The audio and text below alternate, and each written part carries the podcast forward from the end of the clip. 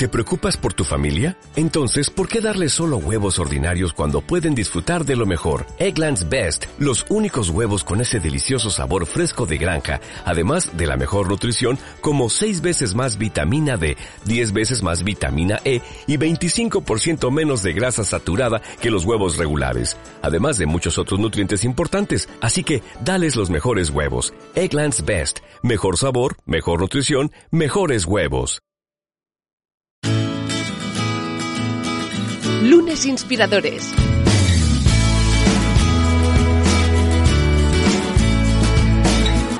Con David Tomás y Edu Pascual.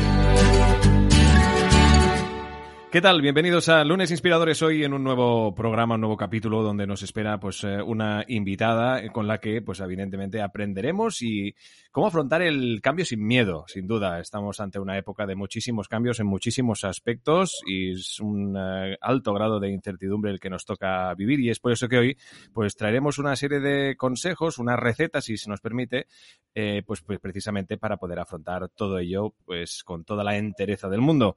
David Tomás, ¿cómo estás? Bienvenido.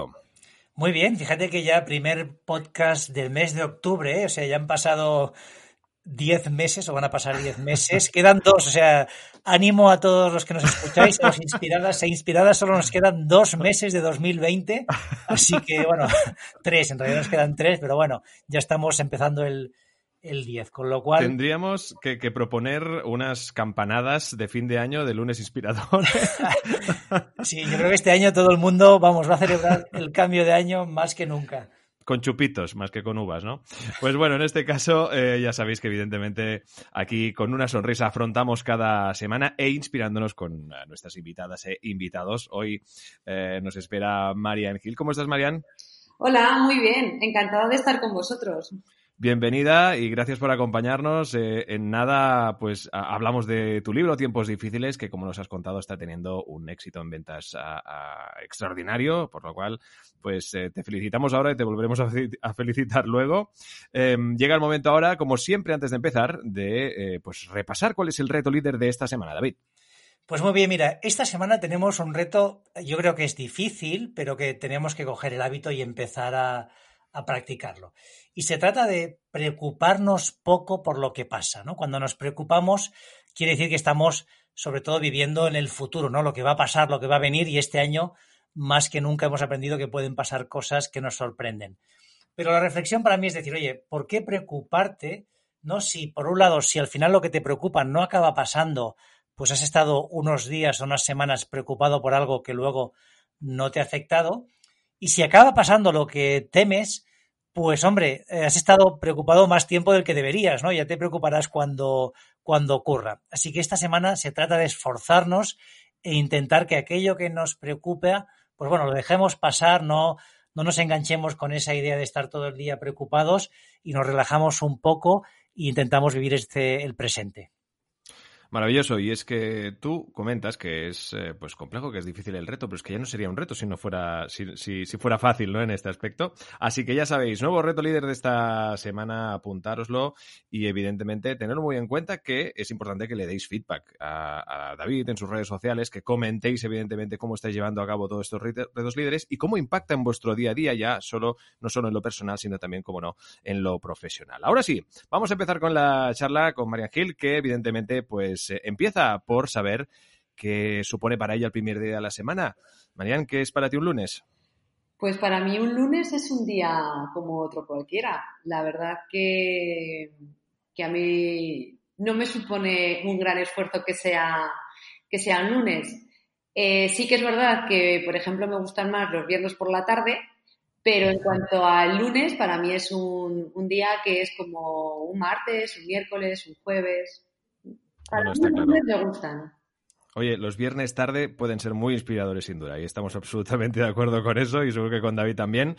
Um, vamos como siempre, antes de, de, hablar de tu libro, pues saber exactamente eh, pues eh, tus orígenes, algo que nos encanta saber siempre de nuestros invitados, David.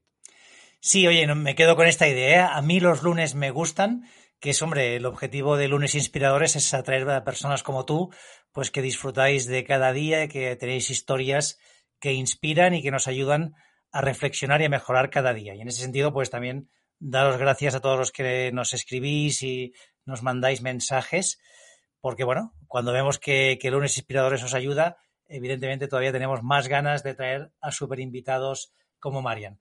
Pues nada, Marian, empezamos con un poco tu trayectoria profesional. A mí me gusta mucho, siempre, pues, oye, sois personas que a nivel personal y profesional, pues has tenido un éxito, estás haciendo lo que te gusta, ¿no? Em, y esto, para mí, muchas veces tiene que ver con la educación o tu forma de pensar, ¿no? Y creo que es interesante, pues, conocer, oye, el tipo de educación que recibiste en casa, cuando eras joven, cómo eras, cómo fue un poco tu, evolución profesional. Luego nos contarás, ¿no? Tu, trayectoria en, una empresa importante de la construcción. Cuéntanos un poco de pequeñita cómo eras y cómo te educó tu familia. Bueno, pues yo vengo de una familia trabajadora, de, un, barrio obrero, en el que mis padres hicieron todo por nosotras, por mi hermana y por mí, para que tuviéramos una excelente educación, incluso estudiáramos una carrera, una carrera universitaria. De hecho, somos las primeras de la familia que conseguimos una carrera universitaria y eso se lo debemos a, a mis padres que hicieron todo el esfuerzo porque, porque lo hiciéramos. Y yo tuve una infancia eh, en, un colegio en el que estuve, estuve desde cuando en aquel momento eran maternales, que era lo que la guardería, hasta COU para salir a, la universidad. Y fue un momento eh, muy bonito, fueron momentos también duros porque eran muy exigentes, pero fue un momento muy bonito. Y la verdad es que yo estuve también me ayudó mucho que eh, pertenecía al club de atletismo y, salíamos a, hacer deporte fuera. Yo soy de Zaragoza y salíamos fuera de, nuestra ciudad a hacer deporte y eso fueron unos años maravillosos porque hacías deporte pero también hacías cosas diferentes. Estoy hablando de los años 80, ¿vale? Que en aquel momento no era tan, tan normal como ahora viajar. Tengo incluso relación con mis profesores de, de GB, y, bueno, hace poco les, les, escribí para decirles que había escrito el libro porque sé que ellos están, están muy contentos de, también de, de, cómo me está yendo. Y fue eso, fue una, una época pues muy bonita. Tengo todavía mis amigas de toda la vida desde el colegio, además de las que he ido haciendo en el camino, en la universidad, en trabajos y, y, en, en todo mi recorrido. Pero ya te digo, de unos valores de crear en nosotros, de ser una familia eh, muy comprometida también con, como muy familiares, de saber que tenemos que esforzarnos, que no nos ha llegado nada, nada regalado por los orígenes que, veníamos y que, y que gracias a ello, pues, pues, pues es, me emociono y todo de, de reconocer a mis padres el esfuerzo que han hecho por, porque nosotras tengamos lo que hemos conseguido. Claro que sí, esto hay que ponerlo en valor, ¿eh? el esfuerzo de, los padres para que puedas luego desarrollarte. Oye, tú estudias relaciones laborales, ¿era algo que, bueno, era de vocación? Porque yo normalmente cuando pienso en relaciones laborales, al menos en su momento, ¿no? Cuando tenía, antes de ir a la universidad, no te hubiera sabido describir exactamente en qué consistía la carrera, ¿no? Ahora quizá un poco mejor. Cuéntanos cómo llegas a relaciones laborales y luego cómo te especialistas en el mundo de la empresa. Vale, pues mira, yo estudio, en aquel momento se llamaba graduado social, o sea, era una diplomatura que tenía hasta un nombre muy feo. y luego ya, ya se, la, diplomatura se cambió a relaciones laborales.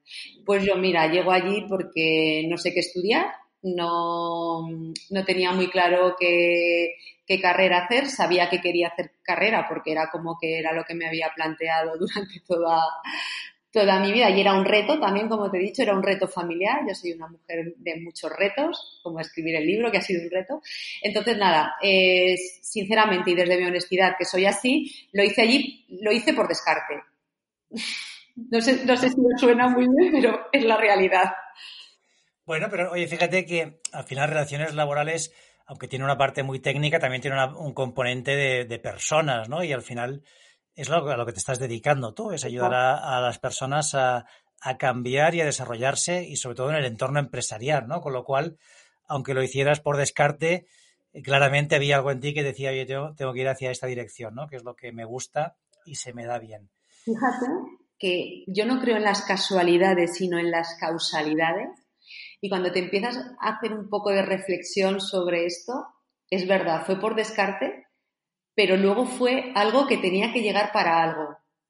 Entonces, entonces es esto, es, en ese momento fue porque no, no tenía muy claro qué hacer y después fue algo que sí que te enfoca a lo que realmente es un poco, voy a decir algo que no me gusta porque no, no, no, no soy muy, como muy espiritual, no soy nada de eso, pero sí que es verdad como al final tu propósito, ¿no?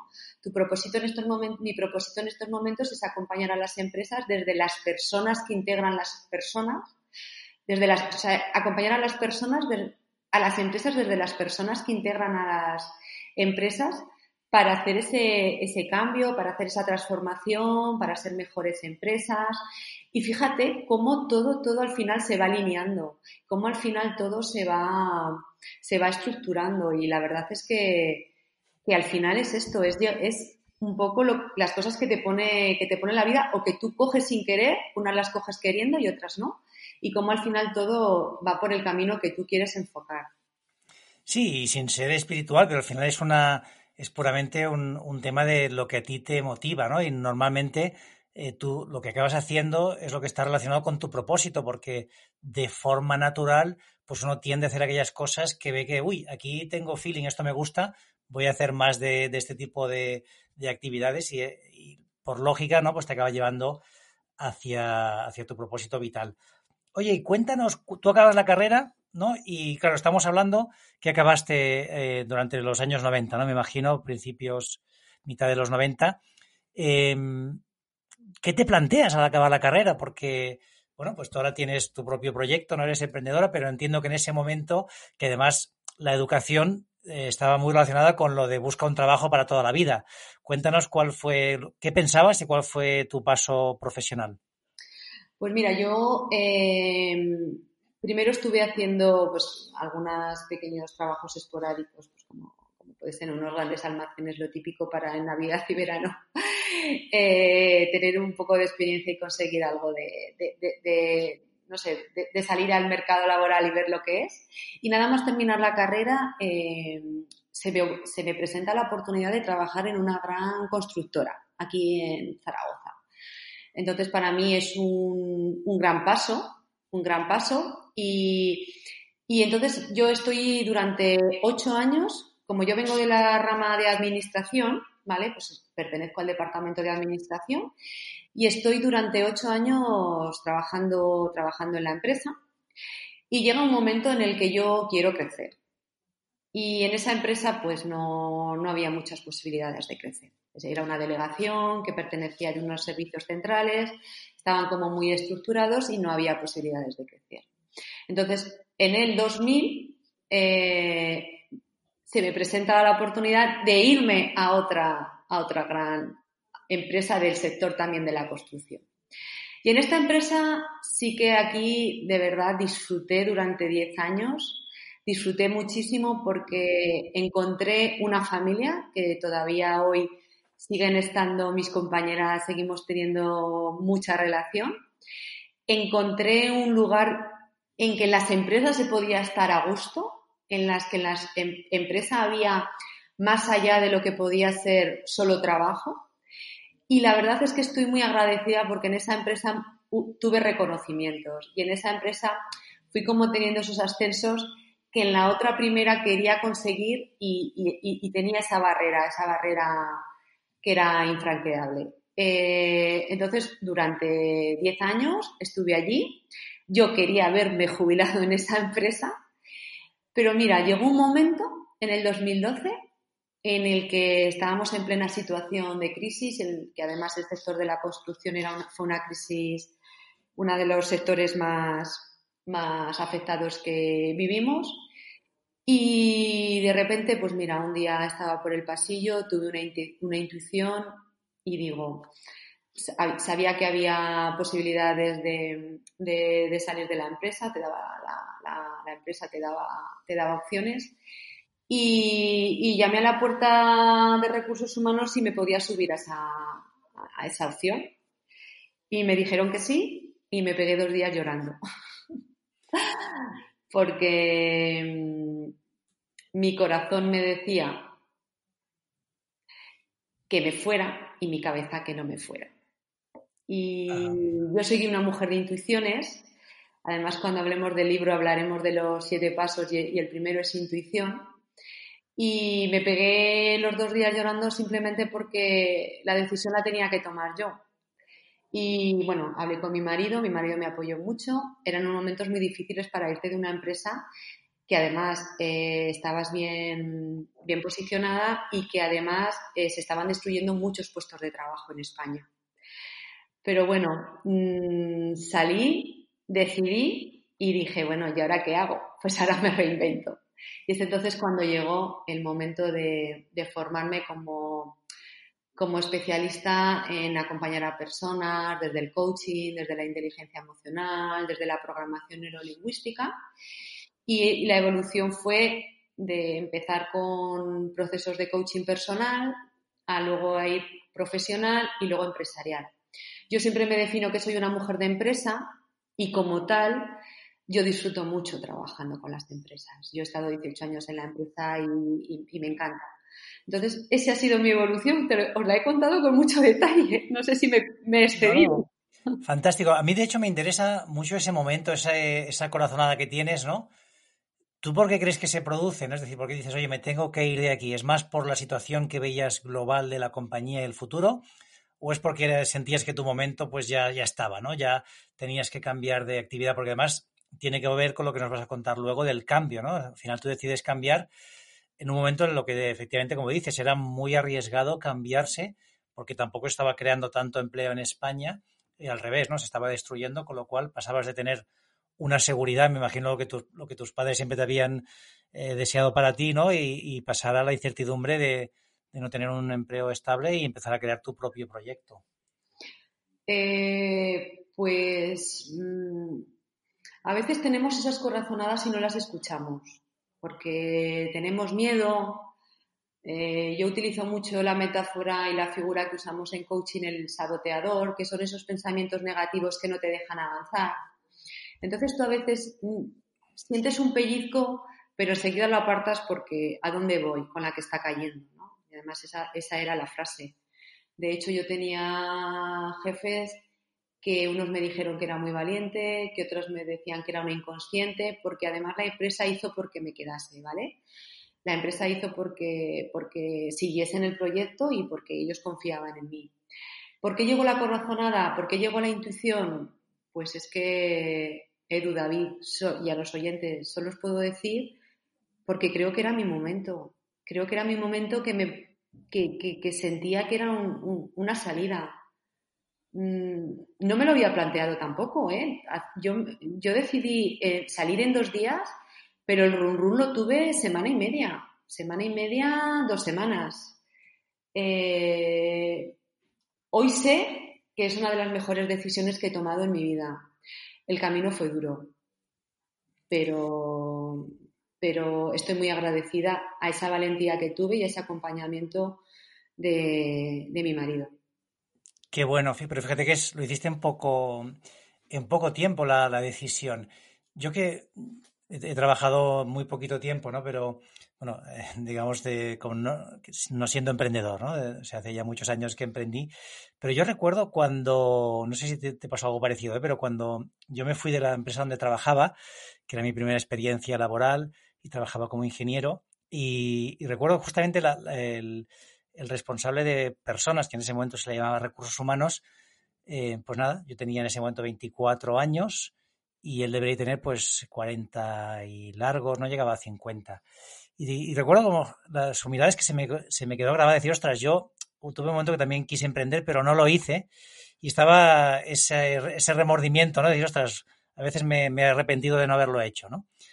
Y yo creo que, que, esto es algo que deberíamos de, bueno, de tenerlo como muy presente, ¿no? De cuando tenemos esas corazonadas que tenemos que hacer otra cosa, pues escucharlo, escucharnos y no, y no perder el miedo, ¿no? Y ahí ya, si quieres, enlazamos un poco con el libro Tiempos difíciles para que nos cuentes también los, los pasos que tú marcas en el libro, ¿no? Esos siete pasos y las ideas que te pueden ayudar a gestionar este, este cambio y este momento que vivimos, ¿no? Que, como bien dices tú, en el libro al final la vida es cambio constante, ¿no? Y, bueno, esa idea que teníamos de que estabas en un trabajo para toda la vida y esa seguridad, pues parece, parece que nos va a costar tenerla.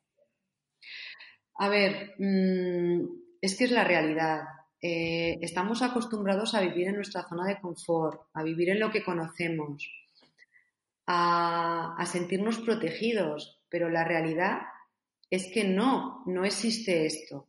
Solamente yo, yo trabajo mucho con instituciones públicas también, eh, hago formaciones y hago charlas y estoy en un programa de emprendimiento para jóvenes y ahora lo que les digo es que ahora mismo, ahora mismo solo tienen seguridad los, los funcionarios, que tampoco sabemos dentro de un tiempo la seguridad, se supone que sí, pero las cosas están cambiando tanto. Entonces, e, e, esa sensación cuando emprendes de vacío, esa sensación pues se pasa, se pasa, ¿no? Pero, pero es también muy bonito porque cuando tú descubres eh, tu pasión, es, es, es, más fácil, es más fácil de llevar. Y, y ese entorno en el que estamos viviendo, mira, los que nos dedicamos a la transformación en las empresas, ya sabíamos desde hace unos cuantos años, ya sabíamos que el cambio estaba llegando y el cambio se estaba quedando para había, llegado para quedarse. De hecho, se manejaba mucho el, el, acrónimo BUCA, que significa en inglés que vivimos en un entorno volátil, incierto. Es un acrónimo en, en inglés, como digo, entonces lo voy, a, lo voy a decir en español, ¿vale? Es volátil, es incierto, es complejo y es ambiguo. Y eso ya lo sabíamos, ya había empresas que ya, las estaba, ya lo estaban empezando a entender. ¿Qué ocurre? Que con el COVID nos hemos dado cuenta toda sociedad. O sea, ha sido como un baño de realidad que has dicho, es que el cambio ha llegado sí o sí.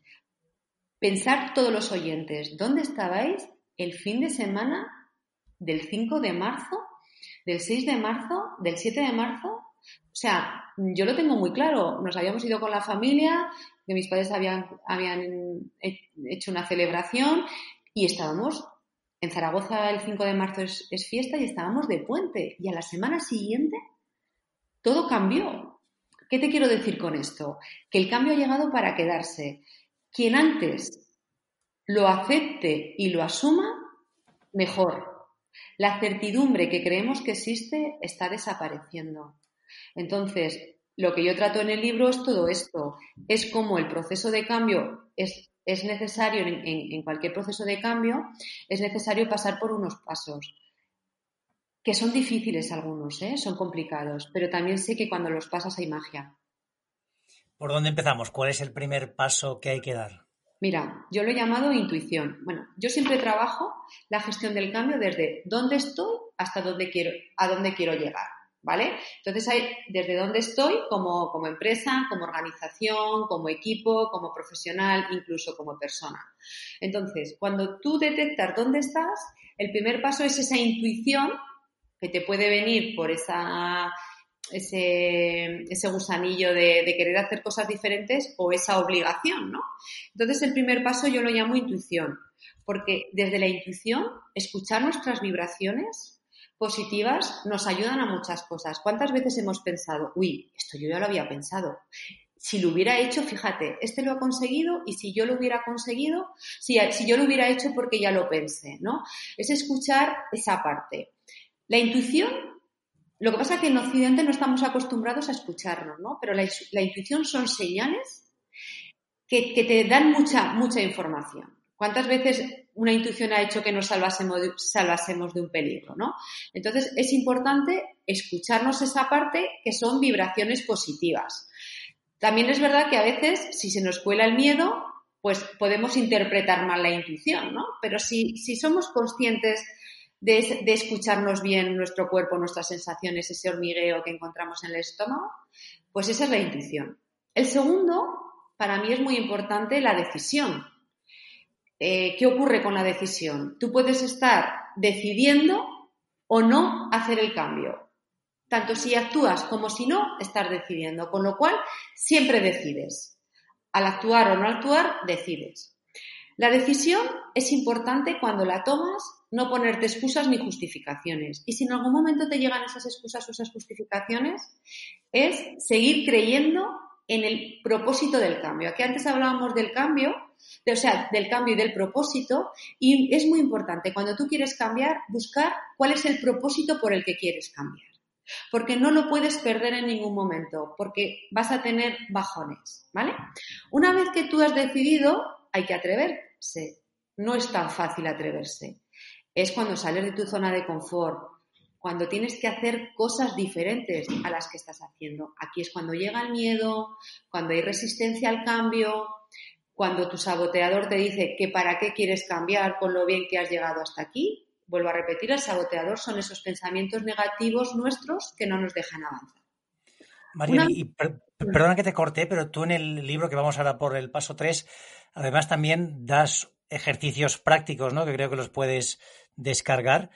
No sé si puedes comentar algún ejercicio práctico que pueda servir pues a nuestros inspirados e inspiradas para decir, oye, pues si estás dudando en este cambio, a ver si les puedes compartir alguno de los ejercicios y luego, evidentemente, esperamos que todos os compréis el libro que está muy bien estructurado. O sea, tienes como los pasos que yo creo que, fíjate que, que un libro como el tuyo es que ayuda muchísimo porque está muy estructurado, pero luego a las personas les cuesta mucho dar estos pasos, ¿no? Es como que, necesitan un, empujón, ¿no? Y luego pues esa ayuda de un coach para, para dar un salto. A ver si nos compartes un, uno de los ejercicios que sean prácticos y así ya nuestros inspirados e inspiradas tienen algo en que trabajar esta semana.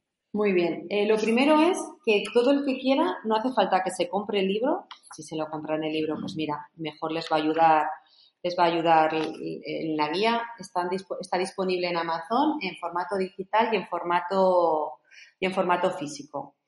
Eh, lo, o sea, lo que quiero decir es que este cuaderno se puede descargar aunque no se compre el libro. En las primeras, si tú entras en Amazon, en la primera parte del libro, lo he dejado en la primera parte, en lo que sale de muestra en Amazon para que todas aquellas personas lo descarguen. No lo he puesto al final como regalo al lector, que también, sino como a todas aquellas personas que quieran hacer el cambio. Con lo cual, vaya esto por delante para que, eh, para que sepan que pueden tener esta guía, ¿vale? Eh, ¿qué podemos, ¿Por dónde podemos empezar? Pues mm, tres preguntas de reflexión. ¿Dónde estás en este momento?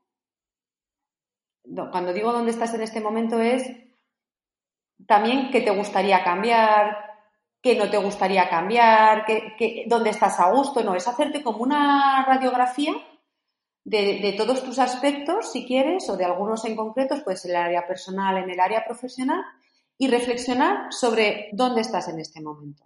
Como he dicho antes, dónde quieres estar, es muy importante que te pongas objetivos. Cuando nos ponemos objetivos, deben de ser bajo el acrónimo SMART. ¿Qué significa? Que para que un objetivo eh, se cumpla debe de tener cumplir estas variables, que sea específico, que sea medible, que sea alcanzable, que sea realista a la vez que retador y que sea con una fecha. Y después es ya como la estrategia. ¿Qué pasos debes dar para llegar a donde quieres estar? Pongo el ejemplo de mi libro para ilustrar, ¿vale? De escribir un libro. ¿Dónde estás en, un en este momento? Antes de escribirlo, ¿no? Pues estoy en un momento profesional en el que he creado un método que está acompañando a muchas personas, pero que solo llega a las personas de manera presencial. ¿Dónde quiero estar? Quiero llegar a muchas más personas, que podría ser a través de formación o a través de libro. ¿Qué pasos quiero dar? Pues bueno, escribir un libro, estructurarlo, escribir, etc. ¿Cómo hice, cómo hice el objetivo SMART? Pues a ver, al final el objetivo SMART es escribir el libro en, un periodo de tiempo. ¿Vale? Entonces es específico, sí. Es medible, sí. Cuando tenga escrito el libro sabré si lo habré cumplido el objetivo. Es alcanzable, sí, porque ya tenía muy estructurada, tenía muy claro que lo quería conseguir. Era retador, por supuesto, a la vez que realista, sí. Se puede escribir un libro, mucha gente lo escribe. ¿Y qué tiempo me pongo? Pues me puse que lo quería tener acabado a finales de junio. Y si no, me hubiera puesto fecha, como ha ocurrido en otras épocas anteriores, el objetivo se cae, el objetivo se desvirtúa. Con lo cual es muy importante que todas aquellas personas que, sepan que detecten dónde están y dónde quieren estar, se pongan esos objetivos, sobre todo con estas variables. A la gente se le olvida poner el tiempo. Perder peso no es un objetivo, eh, objetivo SMART. Adelgazar dos kilos en dos meses es un objetivo SMART. Es específico, es medible, es alcanzable, es retador y me he puesto una fecha. ¿Lo habéis entendido? Totalmente, sí, sí, fantástico.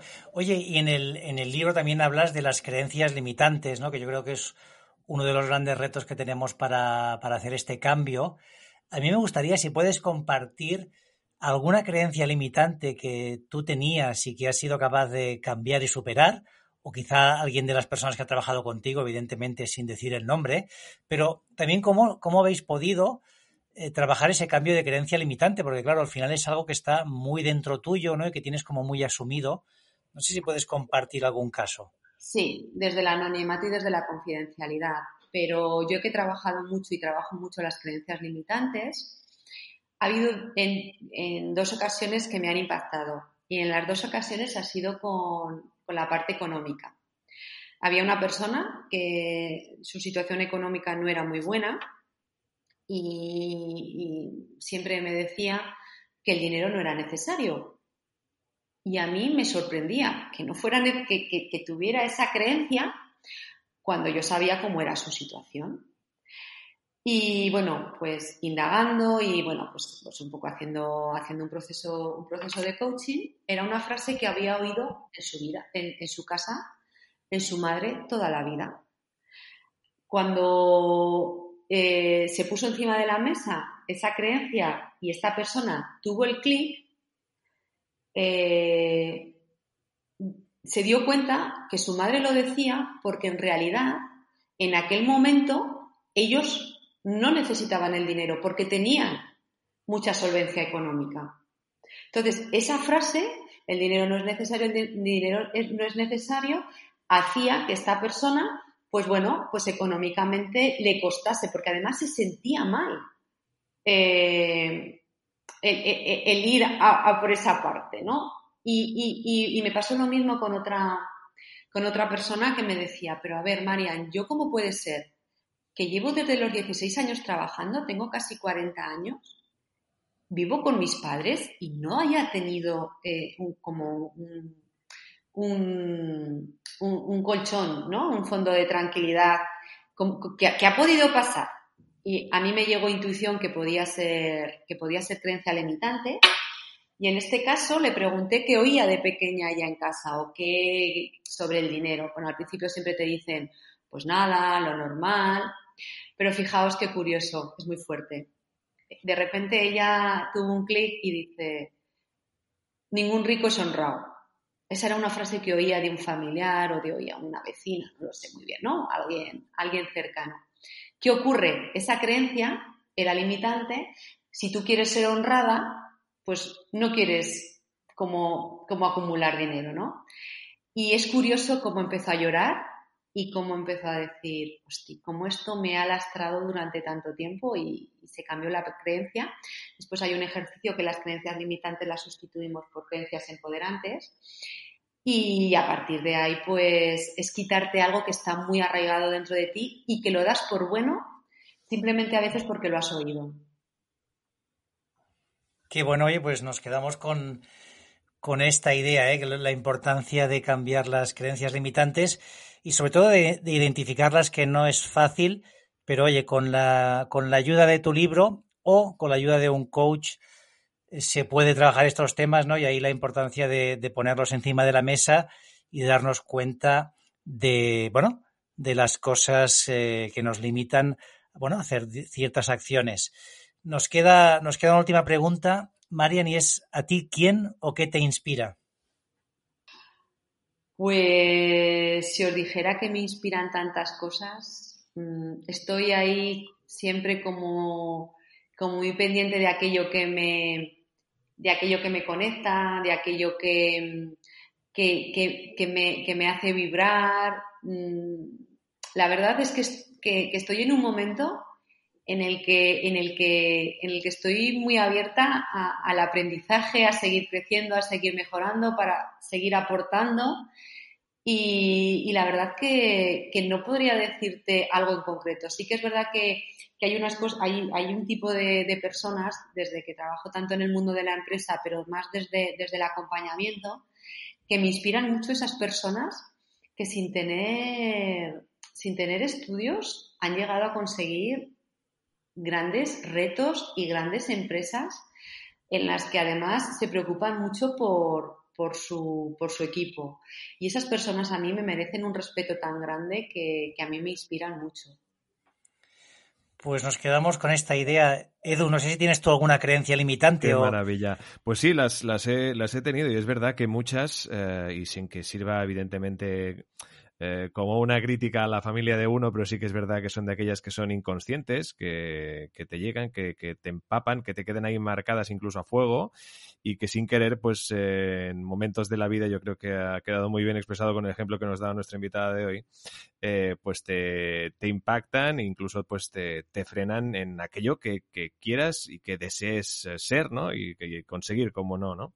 Sí, sí, la verdad es que me ha dado de qué pensar. Hoy ha sido una de esas uh, entrevistas que sin duda pues eh, llevarán seguro a todas nuestras inspiradas e inspirados a hacer pues ese autoanálisis ante, pues como decíamos, una gestión del cambio que nunca es fácil en ninguna de las situaciones. Actualmente, pues se ha añadido cierto plus de dificultad quizá, pero en todo caso siempre nos quedarán estos uh, siete pasos, esta metodología eh, que encontraréis en el libro de Marian Hill, Tiempos difíciles, afrontar el cambio en los negocios sin miedo para llegar hasta donde te propongas y que sin duda, como decíamos, esta metodología que ha diseñado y creado desde su propia experiencia y con la que acompaña a profesionales y organizaciones para afrontar este cambio y conseguir, como no, mejores resultados. Además, eh, yo creo que esta experiencia ha quedado perfectamente plasmada una vez más en Lunes Inspiradores algo que evidentemente pues os invitamos a que ya no solo compartáis, sino también que comentáis vuestras creencias limitantes, que si os sentís representados